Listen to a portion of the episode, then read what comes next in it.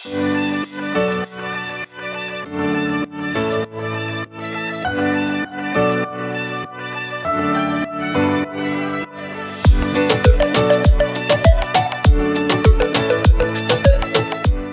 und herzlich willkommen zu deinem Podcast Futter fürs Gehirn.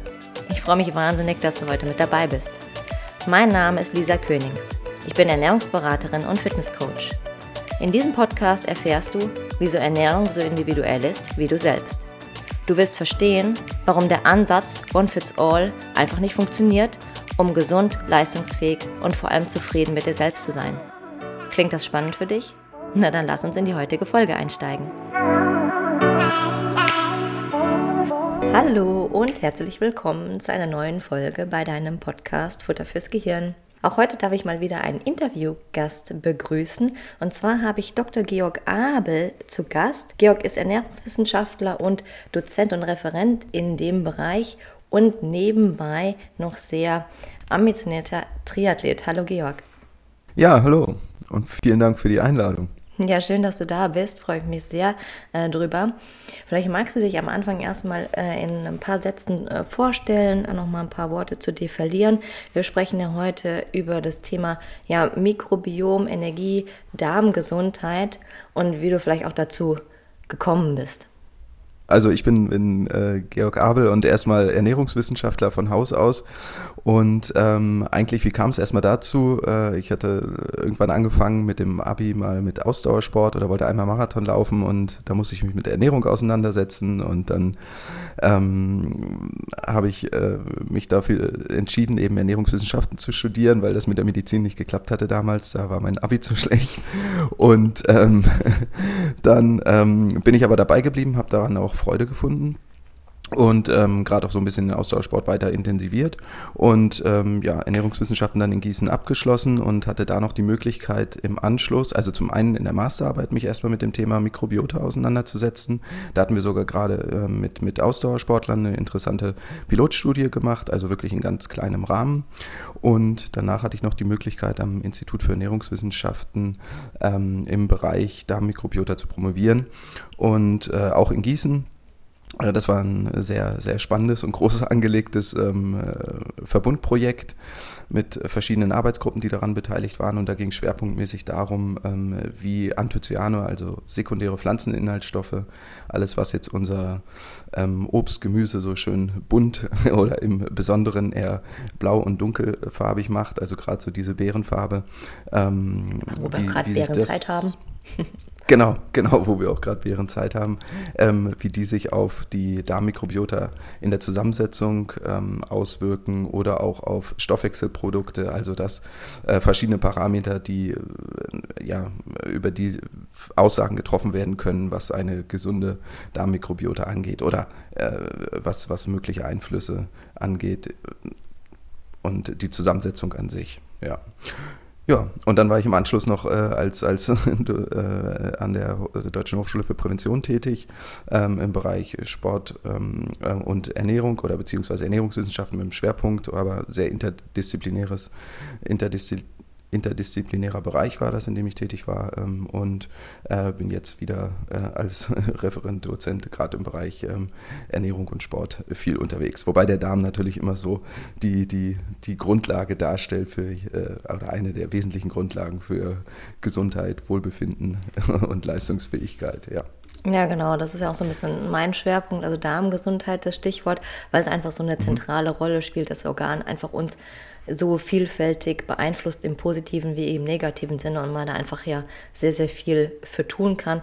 Und ich bin ja auch so eine sportbegeisterte Person mhm. und da einfach ja Zusammenhänge hm, bestehen. Ne, genau, auch für Energiegebung ähm, und Management. Und witzig, ja, wo wir gerade jetzt die Folge aufnehmen, dass wir gerade ja auch tatsächlich Bärenzeit haben. Ich habe dazu gestern auch noch eine Instagram-Story gemacht, wo ich auch gerade ne, die Bärenfrüchte als ja vorteilhaft für äh, Darmgesundheit und so weiter ähm, da auch noch darstelle. Also ja, passt ganz mhm. gut thematisch. In jedem Fall, ja. In jedem Fall die große Herausforderung dabei ist immer, ähm, oder war es jetzt damals, um nochmal auf das, auf das Projekt zu kommen, ähm, überhaupt erstmal festzustellen, wie hoch ist überhaupt die Bioverfügbarkeit der, der Anthocyane oder der Abbauprodukte, ähm, also dieser sekundären Pflanzeninhaltsstoffe, wie viel kommt letztendlich überhaupt da an, wo es ankommen soll.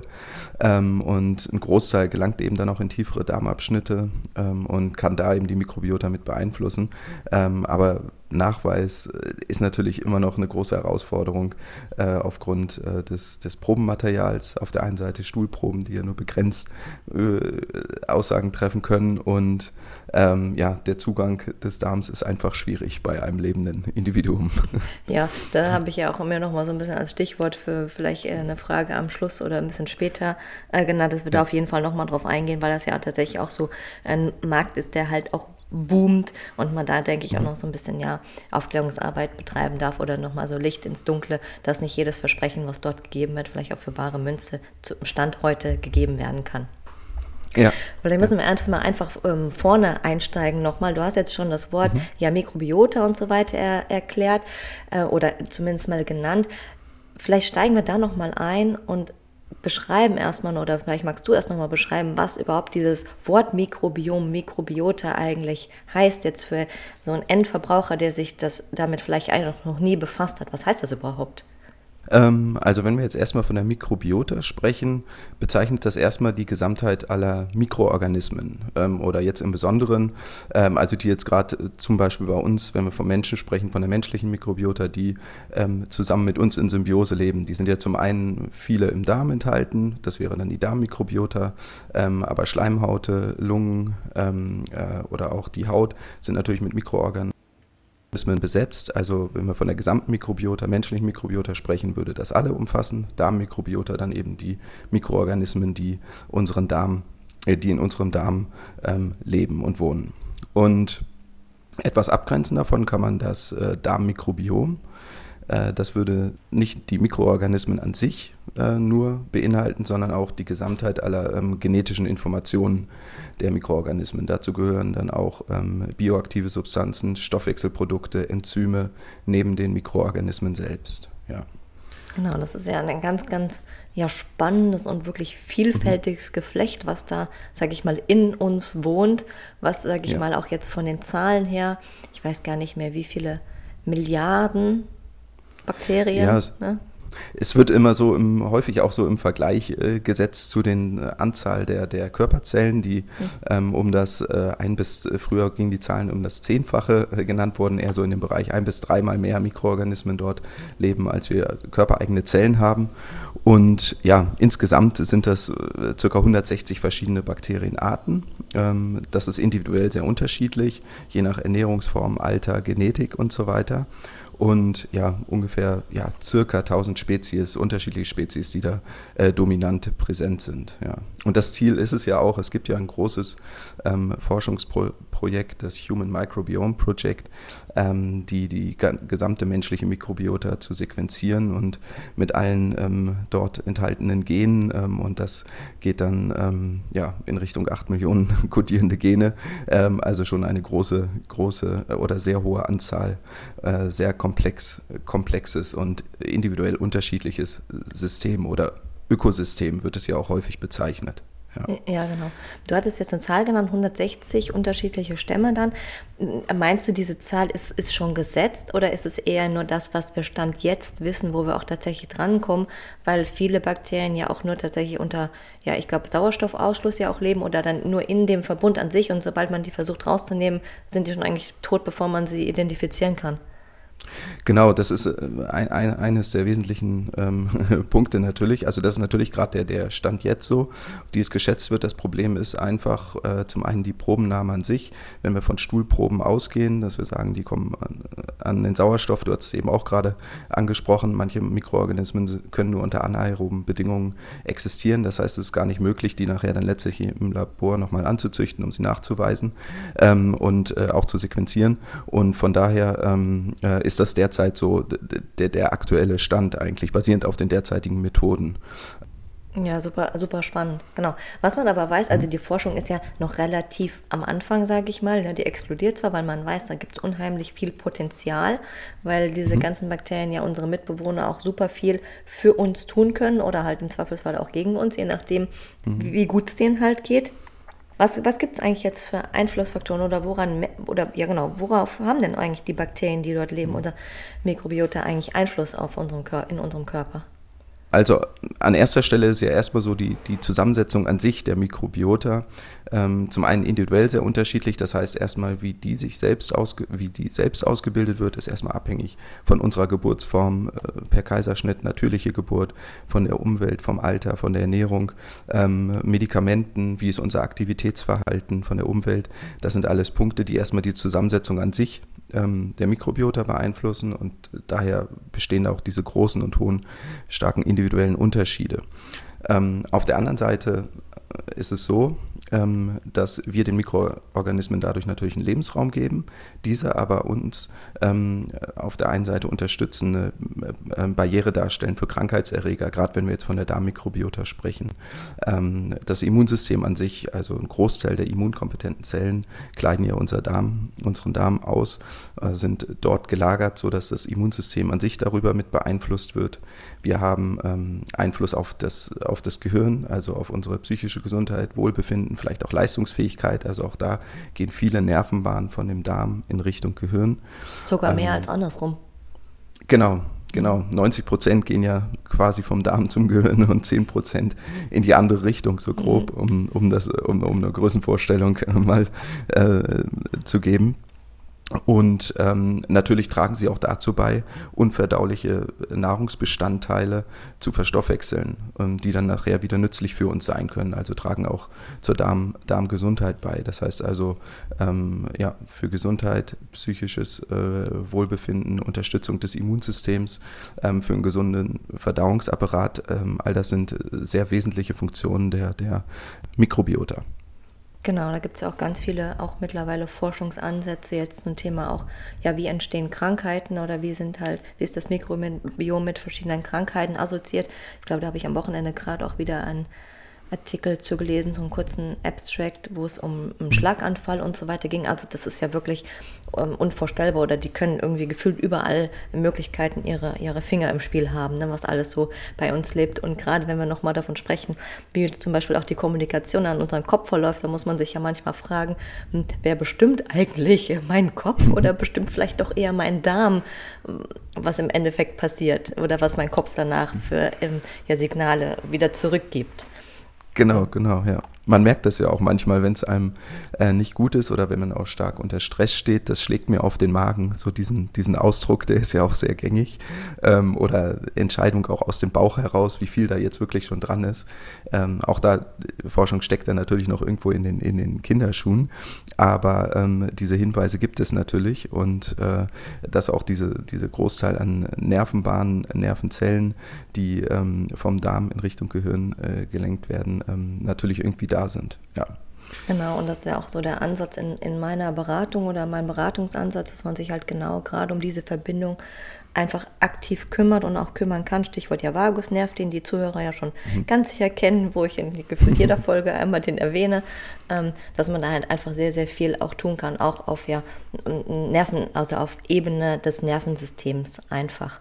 Und du hattest auch gesagt, ne, was es alles für Einflussfaktoren tatsächlich gibt, von Ernährung, Bewegung, äh, Schlaf, meine Geburt, meine Gene, die alles unsere ja Mikrobiom oder Mikrobiota ähm, beeinflussen, dass es einfach auch super schwer ist, da natürlich da irgendwelche aussagekräftigen Ergebnisse zu ähm, haben, weil es einfach so multifaktoriell ist, was Einfluss nimmt und auch damit natürlich so schnelllebig. Ne, was ich ja oder mein, meine Essensgewohnheiten, die ich heute habe, beeinflussen die Bakterien in meinem in meinem Darm und wenn ich dann zum Beispiel in den Urlaub fahre und einfach andere Lebensmittel konsumiere, sich auch die ganz, ganz mhm. schnell ändert. In jedem Fall.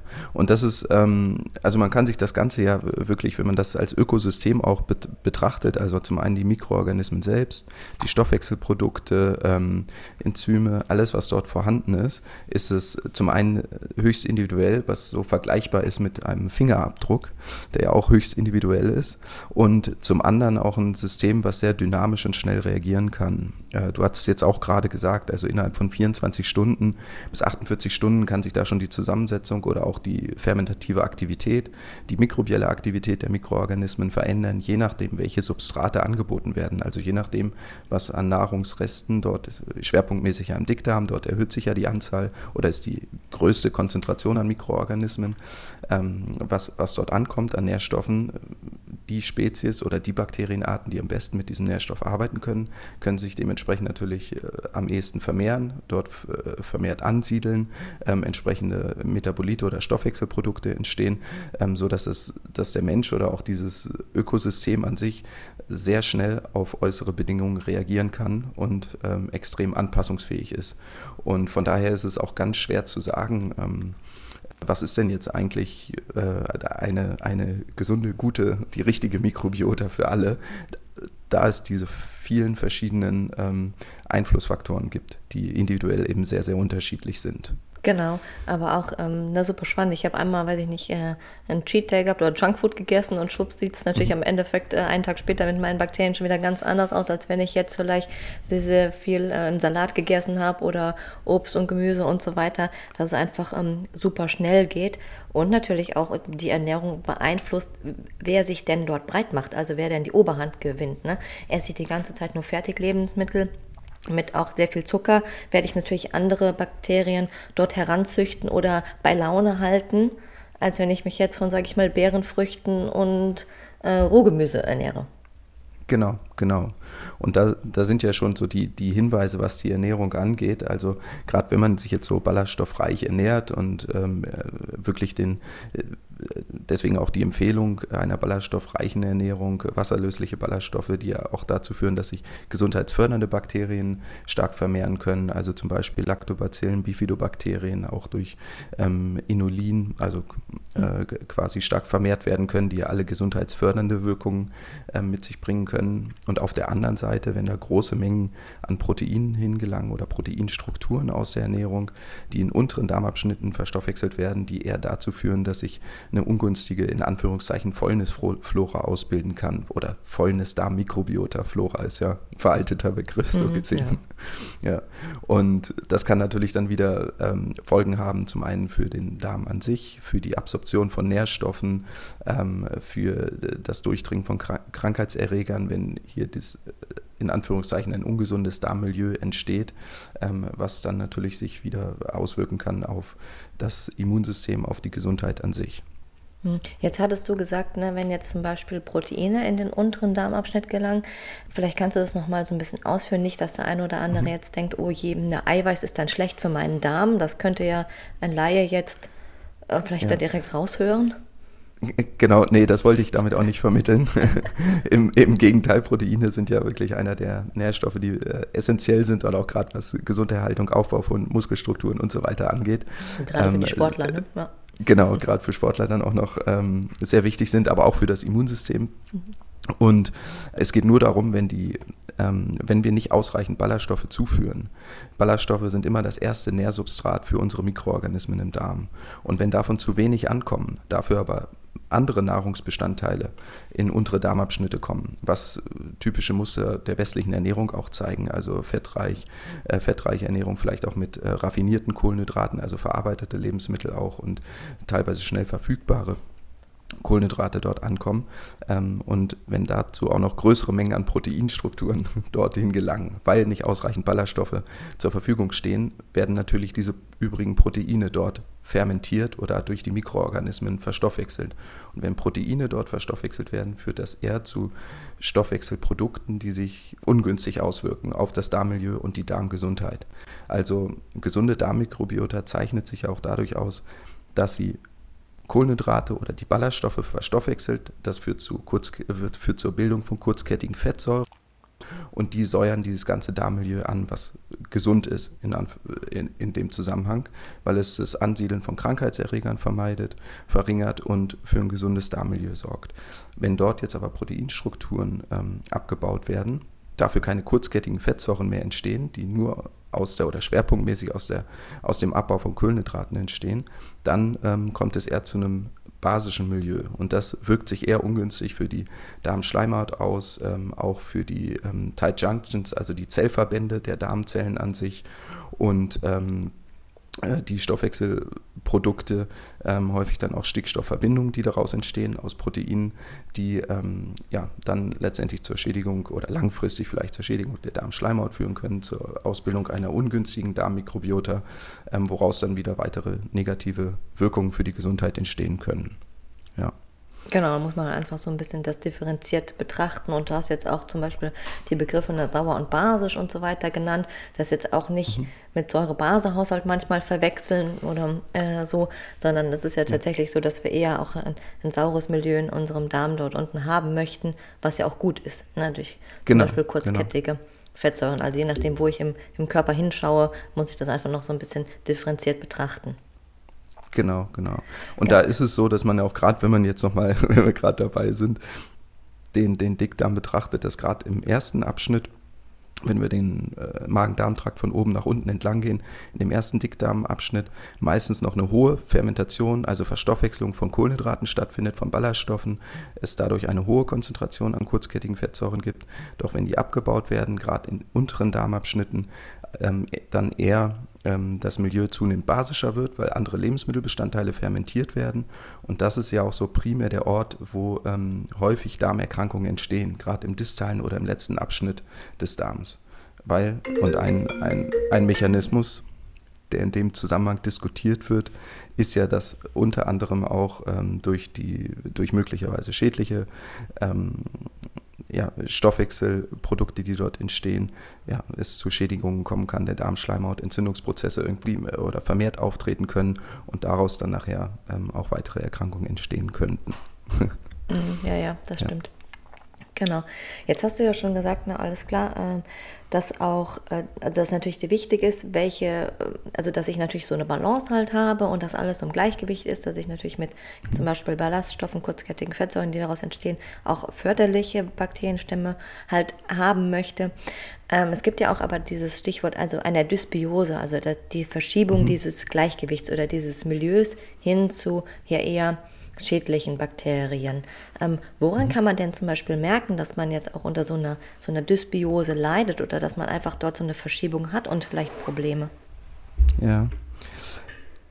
Ja, teilweise sind da die, die die Symptome relativ unspezifisch in Anführungszeichen. Also zunächst einmal kann man natürlich davon ausgehen, jetzt nach typisch ist ja so Antibiotikagabe, dass, dass das auch dazu führt, äh, dass irgendwo Magen-Darm-Verhältnis gestört ist oder dass auch die guten Bakterien in Anführungszeichen auch mit abgetötet werden können oder gestört werden können in der Balance. Das heißt, da könnte man zumindest erstmal davon ausgehen, okay, oder erwarten, dass hier vielleicht etwas nicht in Ordnung ist mit meiner Mikrobiota.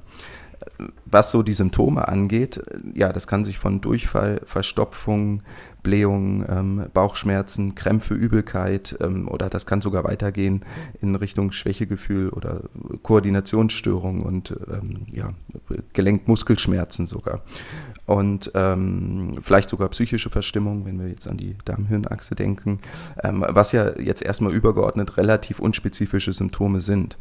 Und äh, von daher äh, wenn eine, eine Dysbiose vorliegen sollte, ähm, lässt sich das dann äh, letztendlich ja nur äh, über einen entsprechenden Arzt, also Gastroenterologen ähm, beispielsweise dann dem, dem näher nachgehen. Aber ähm, so, was die ersten Symptome oder Anzeichen angeht, äh, sind das äh, ja die, die, die eben genannten Symptome so. Ja, häufig sehr unspezifisch, ne? Das, aber ist es halt genau. nun mal so, unser Körper ist halt sehr komplex und wir, also es gibt halt ganz viele Stoffwechselvorgänge, die halt ineinander gehen und häufig sind es ja dann ja unspezifische Symptome, die halt irgendwie alles bedeuten können. Aber Fakt ist natürlich, alles klar, wenn du unter einem der genannten äh, vielleicht leidest oder damit Probleme hast und jetzt nicht nur primär Magen-Darm-Beschwerden, also sowas wie Verstopfung oder Durchfall, wo man natürlich klar als erstes mal an den Darm denkt, weil dort habe ich ja Probleme, sondern dass es auch sowas wie depressive Verstimmung oder ja chronische Müdigkeit, Leistungsabfall oder vielleicht schlechte Denkleistung auch alles damit einhergehen kann, dass man prima einfach sich nochmal auf dem Schirm hat, alles klar, also um meinen Darm darf ich mich kümmern und der spielt auf jeden Fall einen Einfluss. Unabhängig jetzt davon, ob ich weiß, dass das der ausschlaggebende Punkt ist und ich da vielleicht eine Dysbiose in Form von ABC habe, was ja schwierig ist zu diagnostizieren, ja. sondern dass ich einfach weiß, okay, also ich darf mich um meine Darmgesundheit halt kümmern und erstmal ja gutes Futter dort liefern und auf meine Ernährung, ähm, Schlaf, Bewegung und so weiter achten, um das halt eben auch auszuschließen oder da das mitzumachen, sage ich mal so. Genau, genau. Also es wäre jetzt auch nicht immer gleich der erste Ansatzpunkt zu gucken, ist, das, ist jetzt das wirklich das Resultat einer, einer Dysbiose, wenn solche Symptome auftreten, aber natürlich mit auf dem Schirm haben und irgendwo als erstes mal für sich auch reflektieren, okay, wie war meine Ernährung, Schlafverhalten und wenn alle anderen möglichen Stressoren, Faktoren vielleicht ausgeschlossen werden können, dann könnte man auch mal in die Richtung ähm, auch nochmal überlegen, okay, wie sah denn meine Ernährung aus oder hatte ich vielleicht ähm, eine Krankheit, habe ich Antibiotika eingenommen ähm, und könnte das vielleicht noch ein möglicher Ansatzpunkt sein, wenn ähm, nach Ausschluss der anderen äh, Faktoren da die Symptome irgendwo noch bestehen bleiben. Und ja, genau. dann, dann, dann könnte man in dem Fall äh, vielleicht mal in die Richtung äh, weiterschauen, ja. Ja, hast es auch ganz wichtig angesprochen, sehr guter Punkt, das Thema Antibiotika. Ich meine, mhm. das ist ja gegen Bakterien und in unserem Darm leben nur mal Bakterien und natürlich müssen die Antibiotika auch dort durch und die betreiben halt einfach nur mal eine Art Kahlschlag und sind jetzt nicht so spezifisch, zumindest mhm. nicht meines Wissens nach, dass die sagen, alles klar, du hast irgendwie eine Halsentzündung, ich töte jetzt nur mal die Bakterien im, in deinem Halsbereich und die in deinem äh, Magen-Darm-Trakt lasse ich halt einfach leben, sondern dann leidet halt nur mal alles darunter, was einen vielleicht auch nochmal dazu führen sollte, seine Antibiotika-Gaben oder die, die Gaben, die manchmal der Arzt verschreibt, nochmal zu hinterfragen, brauche ich das denn wirklich für meine Gesundheit oder mhm. geht es nicht ohne, anstatt einfach mal zu sagen, oh ja, nee, ich nehme jetzt heute mal Antibiotika und dann bei der nächsten Erkältung einfach wieder, so obwohl man noch nicht mal weiß, ob es vielleicht auch ein Virus wäre. Genau, genau. Und was ja häufig da äh, auch passiert, gerade bei älteren Personen, die vielleicht schon in Pflegeeinrichtungen sind oder auch in Krankenhäusern, und wenn dort dann ein Infekt eben vorliegt, vielleicht auch mit Antibiotika behandelt werden muss, weil es notwendig ist, mhm. ähm, dass es hinterher teilweise zu, zu, einer Vermehrung von Clostridien kommen kann, also eher Bakterienarten, die sich ungünstig auswirken zu ähm, ja, häufig zu Durchfällen führen und das kann natürlich letztendlich äh, auch, auch lebensbedrohlich sein, wenn dadurch die Nährstoffzufuhr unzureichend ist, die Flüssigkeitsaufnahme unzureichend ähm, und häufig ist sowas der Fall eben nach einer Antibiotikagabe und von daher da auf jeden Fall immer mit Vorsicht, äh, Vorsicht zu agieren. Ja. Weil man doch massiv in dieses Ökosystem, in dieses sensible System eingreift damit. Genau. Und danach dann erstmal wieder auch äh, Schadensbegrenzung oder Aufbau wieder betreiben darf. Genau. Du hast ja jetzt schon mal den ein oder anderen äh, Stamm genannt, vielleicht für so den Zuhörer, der da sehr ja, interessiert ist und sehr tief reingehen will. Ähm, wir wissen, okay, es ist sehr individuell und Stuhlanalysen sind schwierig. Aber es gibt ja schon auch ähm, gewisse Stämme, die man eher positiv assoziiert und welche, die man sagt, na, die möchte ich eher nicht so vorherrschend haben. Kannst du da vielleicht noch mal ein paar nennen, welche da zu welcher Spezies gehören? Mhm. Also die ähm, Bifidobakterien oder auch die Lactobacillen, das sind jetzt ja so gerade so die großen ähm, Bakterienformen, die, die wir auf jeden Fall irgendwo auch ähm, präsent haben wollen und auch fördern wollen.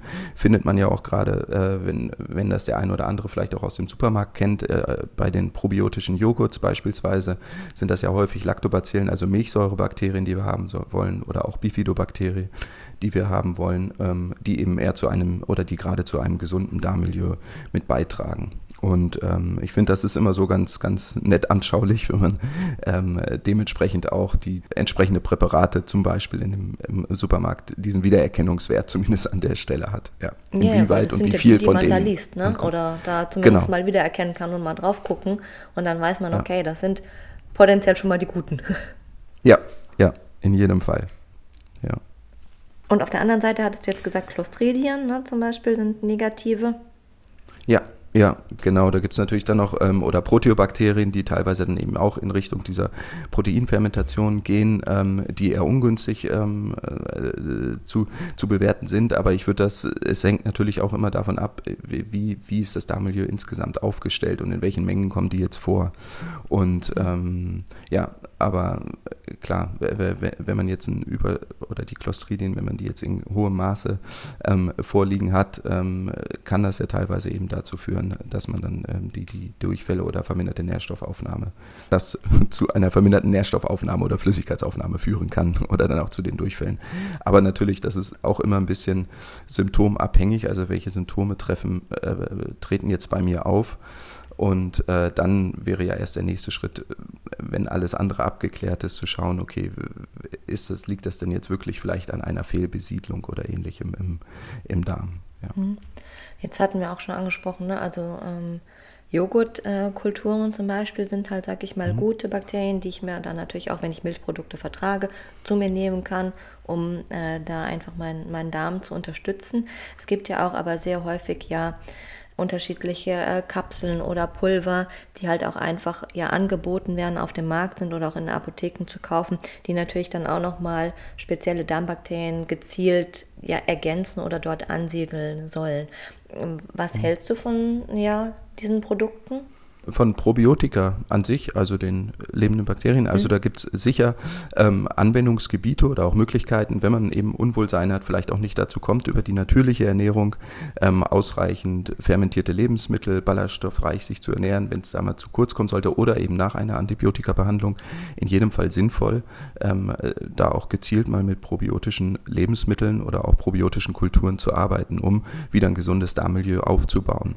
Ansonsten finde ich die Vorstellung, Herstellung eigentlich immer viel, viel schöner, wenn man jetzt da erstmal eine, eine, sagen wir, eine Grundsubstanz aufgebaut hat, einer förderlichen Darmmikrobiota, ähm, diese dann zu füttern mit entsprechenden Nährstoffen und eben darauf zu achten, ausreichend Ballaststoffe zuzuführen, fermentierte Lebensmittel aufzunehmen, um diese dann eigenständig im Wachstum zu fördern. Denn was immer noch nicht so ganz klar ist, wie viel kommt denn jetzt eigentlich von diesen aufgenommenen Bakterien letztendlich dann in den tieferen Darmabschnitten an? Und von daher, ja, so nach Antibiotikagabe, einer Krankheit und um so einen Startschuss äh, zu geben und dann natürlich, um es aufrechtzuerhalten, parallel zu einer ähm, mikrobiota-förderlichen Ernährung äh, durchaus, durchaus auch sinnvoll. Genau, ganz wichtig, dass du sagst, ne? Also man, man kann das mal machen oder ausprobieren, aber ne, weil wir alle da praktisch wie einen Fingerabdruck haben und sehr individuell und wir 150 oder wahrscheinlich noch viel mehr Arten haben, ist es natürlich mhm. ein ganz großes Milieu und es reicht jetzt vielleicht nicht, nur äh, ein, ein Medikament zu nehmen oder mal eine Kapsel, wo vielleicht fünf oder zehn Stämme drin sind. Das sind halt dann einfach auch ja. zu wenige, weil wir viel mehr in unserem Darm haben und es einfach so individuell ist. Von daher weiß man so gar nicht oder man müsste halt ausprobieren, tut mir das gut oder ist das das Richtige für mich. Man weiß auch noch gar nicht so genau, wie viel kommt denn da am Endeffekt dann von an.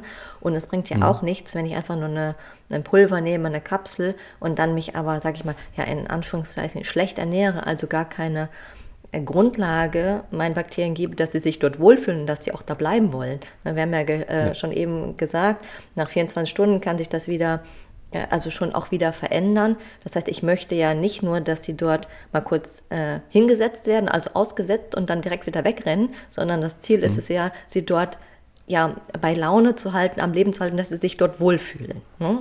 Genau, also die genau. auch gut zu versorgen, dass ich ein guter Caterer bin.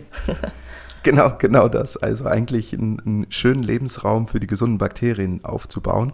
Und das geht natürlich langfristig dann nur einher, also ganz klar auch dann über die, die, die eigene Ernährung und den eigenen Lebensstil. Ähm, also irgendwo Stress vermeiden, ähm, ausgewogen oder bedarfsgerecht sich zu ernähren und damit eben auch für ein gesundes Darmmilieu zu sorgen. Von daher als ersten Ansatzpunkt, so, so war das jetzt nicht gemeint oder ich hoffe, das kam auch nicht so rüber eben, ähm, sondern vielleicht in besonderen Lebenssituationen ja, um so einen Startschuss zu geben, aber ansonsten immer eher, dass man das eigene System eigentlich fördert durch die eigene gesunde Lebensweise, Lebensstil und Ernährungsweise. Genau, ja, ich, ich habe das auch so verstanden. Ich wollte nochmal extra, mhm. also klar äh, rausstellen, dass das auch nicht dazu zur Verwirrung ja. kommt, ne? dass, dass man das einfach weiß, das kann helfen, aber es ist nicht das Allheilmittel und funktioniert einwandfrei und dann kann ich den Rest, sag ich mal, weggelassen. Und ich aus eigener Erfahrung weiß ich halt, viele Menschen wünschen sich halt so ein, eine Wunderpille, ein Wundermittel, wo sie dann halt nur das nehmen und das tada löst ihre Beschwerden in Luft auf oder er macht ihren Darm heil, gibt ihnen Leistung, Energie und so ist es halt nun mal nicht. Ne? Also. Genau. Ja. Nee, so halt einfach, so, so, so einfach äh, es nicht oder das, das gibt es halt nicht und wäre ja auch quasi ein Freifahrtschein dann ansonsten vielleicht sich äh, drumherum in Anführungszeichen ungesund zu ernähren, sondern ist doch viel, viel mehr das, äh, das Ziel eigentlich, äh, ein ganz ganzheitliches, langfristig umsetzbare Ernährungsform oder Lebensweise zu finden, die eben dann auch für die äh, der, der Darmgesundheit zuträglich ist. Genau, du hast es auch eben schon gesagt, mhm. es gibt auch noch mehr als natürlich nur das Futter zu liefern, sondern auch sowas wie Stress spielt einen ganz großen Einfluss, wie es, wie es auch meinem Darm geht. Oder halt auch natürlich Bewegungsverhalten. Also die Einflussfaktoren, die wir ganz am Anfang auch schon genannt haben, die meine Darmbesiedlung mit beeinflussen, ist natürlich auch im Lebensstil äh, dann gegeben. Ne, dass ich nicht die ganze mhm. Zeit nur sitze, sondern dass ich auch ein Aktivitätsniveau habe, was natürlich auch meiner Darmtätigkeit wieder ähm, zugutekommt und dass ich mhm. natürlich mhm. versuche, Stress in jeglicher Form auch irgendwie zu vermeiden, die unterschiedlichen Stressoren, ähm, ja, dass einfach da das Milieu einfach auch nicht gestört wird, dass man das einfach genau. nochmal mit dazu sagt. Das sind halt ja. einfach auch Dinge zusätzlich zur Ernährung oder unabhängig davon, die halt einfach auch einen Einfluss auf unseren Bauch haben.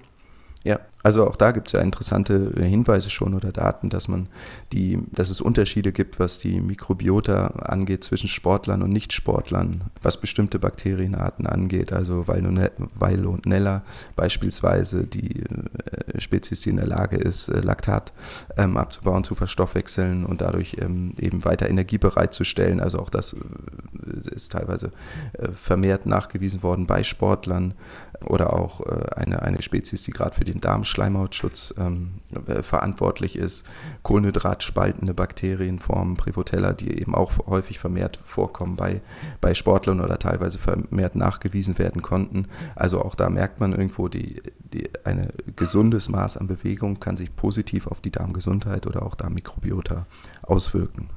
Genau, die ersten, die du gesagt hast, ich weiß jetzt das, genau, den genauen Stand nicht mehr, aber mit V, die habe ich auch in einem mhm. Artikel letztens gelesen, richtig. Und natürlich ist es auch super smart vom Körper. Ne? Ich meine, bei Sport, je nachdem, wie du ihn ausführst, wird natürlich auch Laktat produziert. Und das ist ja jetzt nicht unbedingt nur ein Abfallprodukt, sondern kann auch tatsächlich wieder als Energielieferant äh, genutzt mhm. werden. Und genau daraufhin adaptiert sich natürlich auch unser ganzer Körper, dieses Produkt dann auch für sich zu nutzen und daraus noch etwas zu machen und halt zusätzlich ja. Energie zu geben. Also super smart. Genau, genau. Das ist natürlich so ein typisches äh, Beispiel jetzt für eine Symbiose, wenn man davon ausgeht, wir haben da also das gesunde Zusammenleben, Vailonella, ja, fällt auch immer der Name schwer, schwierig auszusprechen, ähm, welche äh, vermehrt auftritt bei Sportlern, kann Laktat verstoffwechseln und führt letztendlich dadurch zu einer ähm, weiteren Leistungs- äh, oder kann zu einer weiteren Leistungssteigerung möglicherweise beitragen. Ist natürlich alles wirklich in den Kinderschuhen und viel zu früh, um jetzt zu sagen, dann brauchen wir mehr von diesem Bakterium. Aber das sind ja auch erstmal nur die ersten Indizien, aber vorstellbar ist es natürlich schon. Und durchaus, wie du es eben beschrieben hast, äh, wäre es auch eher sehr, sehr smart. Man sagt, okay, der Körper passt sich dementsprechend an oder die Mikrobiota, ich brauche mehr Energie, ähm, brauche auch mehr Energie aus den Kohlenhydraten, also ähm, passt sich eben entsprechend auch da, das, das Darmmilieu an. Ja, also da kommt bestimmt noch ganz, ganz, ganz viel in den nächsten 10, 20 Jahren, ich nehme mir mal so viel Zeit ja. auf jeden Fall, ja. was, was da die Forschung halt einfach äh, ja, uns an Möglichkeiten gibt, sowohl ja zur Krankheitsvermeidung oder ja ähm, Präventivansätze als auch im Sinne ähm, der, der Leistungssteigerung. Da gibt es auch dieses Stichwort ne, Mikrobiom-Doping in dem Zusammenhang. Also mhm. wie, was kann ich für mein Mikrobiom Gutes tun, um natürlich auch dann gezielt mehr Leistung im, im sportlichen ja. Sinne oder auch im Alltag, geistige Leistung einfach zu bringen. Und da wird es ja. bestimmt noch sehr viel ähm, geben, wie du auch ja. eben schon gesagt hast, für die ersten Ansätze. Genau, also neben dieser Darm-Hirn-Achse, die wir ja schon angesprochen haben, wird ja auch mittlerweile diskutiert die Darm-Muskel-Achse, äh, ähm, mhm. dass äh, verschiedene Botenstoffe, also jetzt gerade die kurzkettigen Fettsäuren, ähm, Acetat, Propionat, Butyrat, die möglicherweise als Energiesubstrat sogar ähm, primär dann Acetat, Propionat für die Muskulatur dienen können, also da auch zur Energiegewinnung wieder beitragen können. Und natürlich an erster Stelle ist es auch erstmal, was jetzt so die Leistungsfähigkeit angeht, aber auch die Regeneration natürlich maßgeblich, dass wir ein gesundes Darmmilieu haben, um überhaupt Nährstoffe gesund aufzunehmen. Das ist natürlich für den Sport, Sportler auch immer noch eine der wesentlichen ähm, Einflussgrößen, was Regeneration, aber auch Leistungsfähigkeit angeht. Das muss gegeben sein. Wir wollen nicht krank werden. Das Immunsystem muss natürlich irgendwo stabil sein, ähm, denn nur wenn wir nicht ähm, krank werden, können wir kontinuierlich über einen längeren Zeitraum trainieren und letztendlich unsere Belastung steigern und unsere Leistungsfähigkeit. Und ähm, das sind ja somit die, die wesentlichen Einflussgrößen eben dann auch wieder durch die Mikrobiota, wie sie unsere sportliche Leistungsfähigkeit mit beeinflussen können. Inwieweit es dann nachher wirklich so weit geht, dass man sagt, okay, dadurch können wir nochmal, ähm, wie beim Doping quasi, Mikrobiom-Doping, mhm. die Leistung nochmal zusätzlich unterstützen. Das wäre ja an dieser Stelle noch viel, viel zu früh. Denn ja, eine große Herausforderung ist es ja immer noch, überhaupt eine Aussage zu treffen, wie sieht es denn eigentlich in oberen Darmabschnitten aus, wo die Mikrobiota ja auch beherbergt ist im Vergleich zu dem, was wir in einem, einer Stuhlprobe zum Beispiel ähm, finden können. Von daher, das ist, äh, sind ja jetzt die ersten Indizien, teilweise aus ähm, Tierstudien noch, bis das übertragbar ist und umsetzbar und in konkrete Empfehlungen mündet, ähm, wird, glaube ich, noch etwas Zeit benötigt.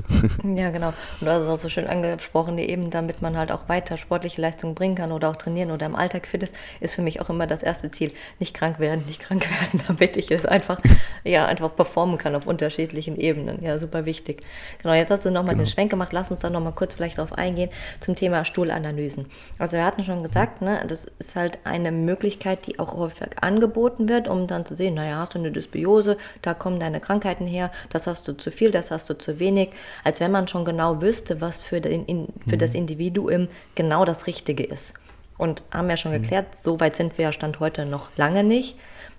Mhm. Abgesehen davon, ne, dass wir dann eher nur in den unteren Darmabschnitten wissen, was dort eigentlich gerade lebt und dann auch vielleicht nur innerhalb der letzten 24 Stunden. Also wann hat man vielleicht auch eine Stuhlprobe abgegeben? War ich super gestresst? Habe ich vorher Pizza gegessen?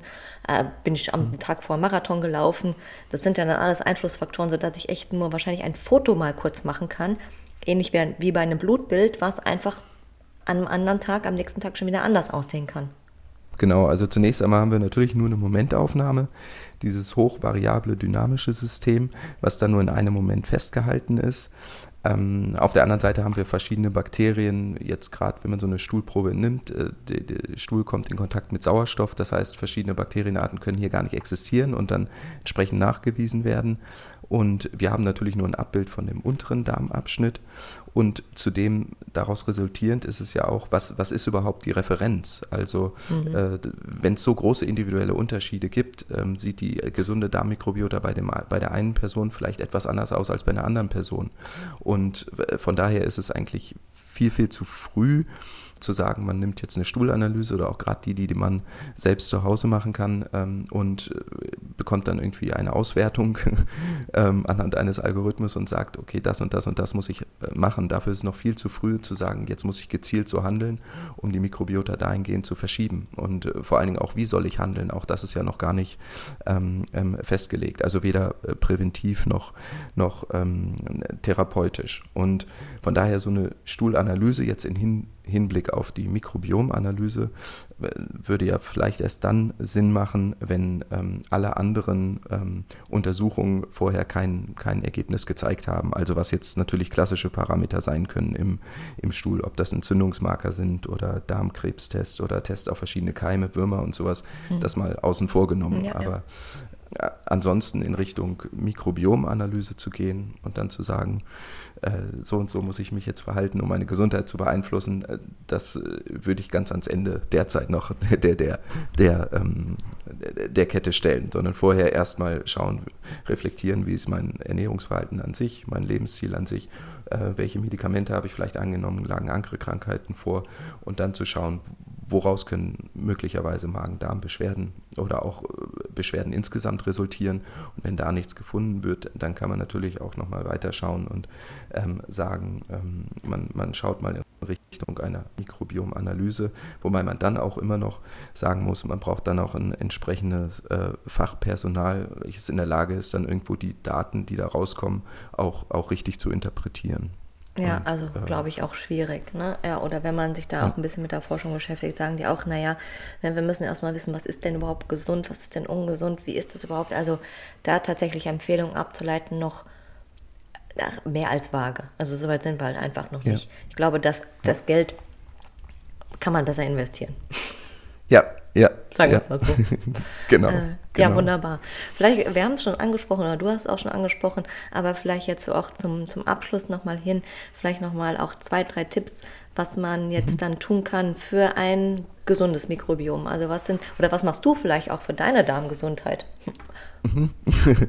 ja, also ähm, im Prinzip sind das sehr allgemeine, in Anführungszeichen würde ich sagen, fast langweilige Tipps. Also zunächst einmal brauchen wir für gesundes Darmmilieu, worüber, was wir fördern können, also auf jeden Fall auf ausreichend Flüssigkeitszufuhr achten, also gerade dann ausreichend Wasser trinken, ballaststoffreiche nicht Cola, ne? und, genau, nicht Cola und vielleicht auch gerade nicht die Getränke mit Süßstoffen, also, auch nicht die Cola Light. Auch das kann sich möglicherweise gerade diese, die Süßstoffe können sich ungünstig auf die Mikrobiota-Zusammensetzung auswirken. Dann in jedem Fall eine ballaststoffreiche Ernährung, ähm, also Gemüse, Obst, gerade oder auch Haferflocken, wasserlösliche ähm, Ballaststoffe und fermentierte Lebensmittel. Und äh, genau, dann, also sowas ähm, wie hier, ne, dass man nochmal weiß, fermentierte Lebensmittel wäre, ist ja zum Beispiel frisches Sauerkraut, Joghurt, genau. Kefir. Kefir. Kimchi wird immer noch genannt, wobei ich das sehr fremd finde, aber ja. Ja, das stimmt. Kefir auch super zur Regeneration nach dem Sport beispielsweise. Und dann, gut, eine regelmäßige Bewegung trägt auch dazu bei, hatten wir auch kurz angesprochen, dass man damit die Mikrobiota-Zusammensetzung positiv beeinflussen kann. Und natürlich kann man auf der einen Seite, das wären jetzt so die Tipps sagen, das kann man in jedem Fall ähm, oder kann man unterstützend machen. Und auf der anderen Seite eben weglassen, äh, möglichst verarbeitete Lebensmittel oder äh, viel, viel Zucker äh, zuzuführen, ähm, was eher dazu führt, dass die mikrobielle Diversität, also die äh, Artenvielfalt in unserem Darm quasi reduziert werden kann und sich eher ungünstig damit auf die ähm, Darmmikrobiota auswirken kann. Ja, absolut, genau. Aber ja, du sagst jetzt langweilig, das sage ich auch manchmal, aber im Endeffekt sind es halt nun mal auch Basics und die sind halt super wichtig und man darf die ja. gar nicht oft genug, also man kann sie nicht oft genug wiederholen, bis sie auch tatsächlich mhm. überall ankommen, weil jedes Mal, wenn man sie hört, denkt man sich auch wieder, ah ja, da war doch was, auch oh, nochmal ein kleiner Reminder. Mhm, okay, genau. ja, guck mal, steht ja in meinem Glas, habe ich heute schon genug getrunken, ähm, weil es ja. einfach zentrale Dinge sind. Es muss ja nicht fancy sein oder super, sondern Basics, aber halt, die dann tatsächlich auch machen und halt auch langfristig. Absolut, absolut. Und abwechslungsreich, ne? Also abwechslungsreiche Kost. Nicht immer, mhm. nicht jetzt immer nur eine Beere essen, sondern vielleicht auch mal eine Banane oder mal ein Brokkoli, sondern halt je bunter und je vielfältiger man isst, desto mehr Futter gibt es auch für ja alle, die dort leben. Und dementsprechend ja. ähm, variabel bleiben die dort auch oder werden sie sich dort ansiedeln. Das finde ich auch immer noch eine sehr, sehr wichtige, ja, einfach wichtiger Tipp. Mhm.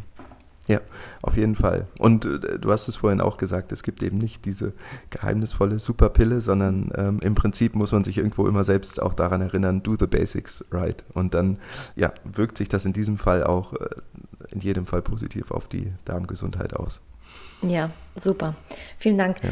an der Stelle. Ich gucke so ein bisschen auf die Uhr und ich denke, wir haben aber auch schon super, ja, ein super rundes Bild jetzt hier gegeben zum Thema ja, äh, Darmmikrobiom. Was gibt es da alles für Einflussfaktoren? Wo sind wir vielleicht noch ähm, in den Kinderschuhen? Was wissen wir aber vielleicht auch schon? Was kann ich tun, auch um ja meinen Darm äh, gesund zu halten, gesund zu erhalten oder alle, die dort leben? Ähm, zum einen zum Thema Leistungssteigerung, aber auch für Immunsystem und so weiter. Gibt es noch aus deiner Sicht irgendwas, was wir vergessen haben oder was noch jetzt, was vielleicht noch ganz neu ist? für mich war zum mhm. Beispiel neu Darmmuskel, das hatte ich jetzt noch nicht gehört, also da werde ich mal dann auch noch mal einsteigen, ja. spannend.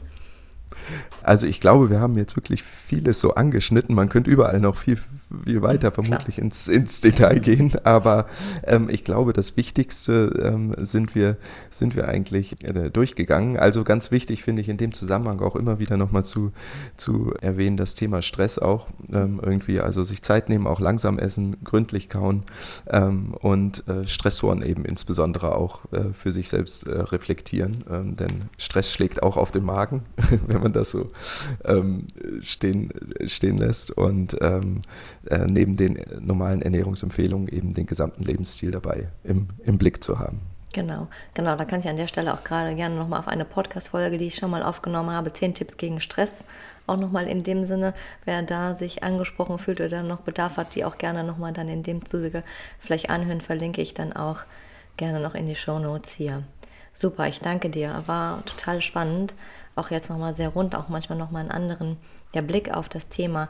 Wenn äh, der eine oder andere Zuhörer, Zuhörerin noch eine Frage hat, wo kann man mit dir in, in Kontakt treten oder wie findet man dich? Am besten entweder über die Website georg-abel.com oder ansonsten auch gerne über, über Instagram. Auch da Georg Abel müsste ich zu finden sein ich glaube, so sind wir ja letztendlich auch in Kontakt gekommen. Ja, genau. Ja, da habe ich dich auch gesehen, wobei ich dich äh, mal ja als, als Gastdozent in einem Vortrag äh, gesehen hatte für mhm. Fachpersonal mhm. und dich dann ja über Instagram da geschrieben, äh, dich angeschrieben habe. Und äh, verlinke ich natürlich auch noch deine Kontakte dort einfach ja in die Shownotes, dass man da ja. einfach mal sich umschauen kann oder bei Bedarf dich dann ansprechen, wenn es vielleicht auch noch eine Frage gibt, äh, die wir jetzt in dem oder die im Zuge dieses Interviews aufgekommen ist. Super. Genau. Vielen Dank, ja. Ja, dann danke ich dir recht herzlich äh, für deine Zeit und hier für das Wissen, das du hier mit mir und mit meinen Zuhörern, Zuhörerinnen geteilt hast. Ähm, super spannend, also wirklich ganz neue oder andere Einblicke nochmal. Und ja, danke für deine Zeit. Und ich würde sagen, ich wünsche allen einen wunderschönen Tag, wann auch immer Sie die Folge hören. Und passend dazu dürfen Sie immer noch mal dran denken: Train smart, eat smart und be smart. Mach's gut. Vielen Dank für die Einladung. Ciao. Ciao. Vielen lieben Dank, dass du bis zum Schluss mit dabei geblieben bist. Das bedeutet mir wirklich viel. Wenn du keine Folge mehr verpassen möchtest, dann abonniere doch einfach diesen Podcast. Und natürlich freue ich mich auch riesig über eine 5-Sterne-Bewertung von dir, wo auch immer du diese Folge gerade hörst. In diesem Sinne wünsche ich dir einen wundervollen Tag, genieß ihn. Wir hören uns nächste Woche wieder. Tschüss.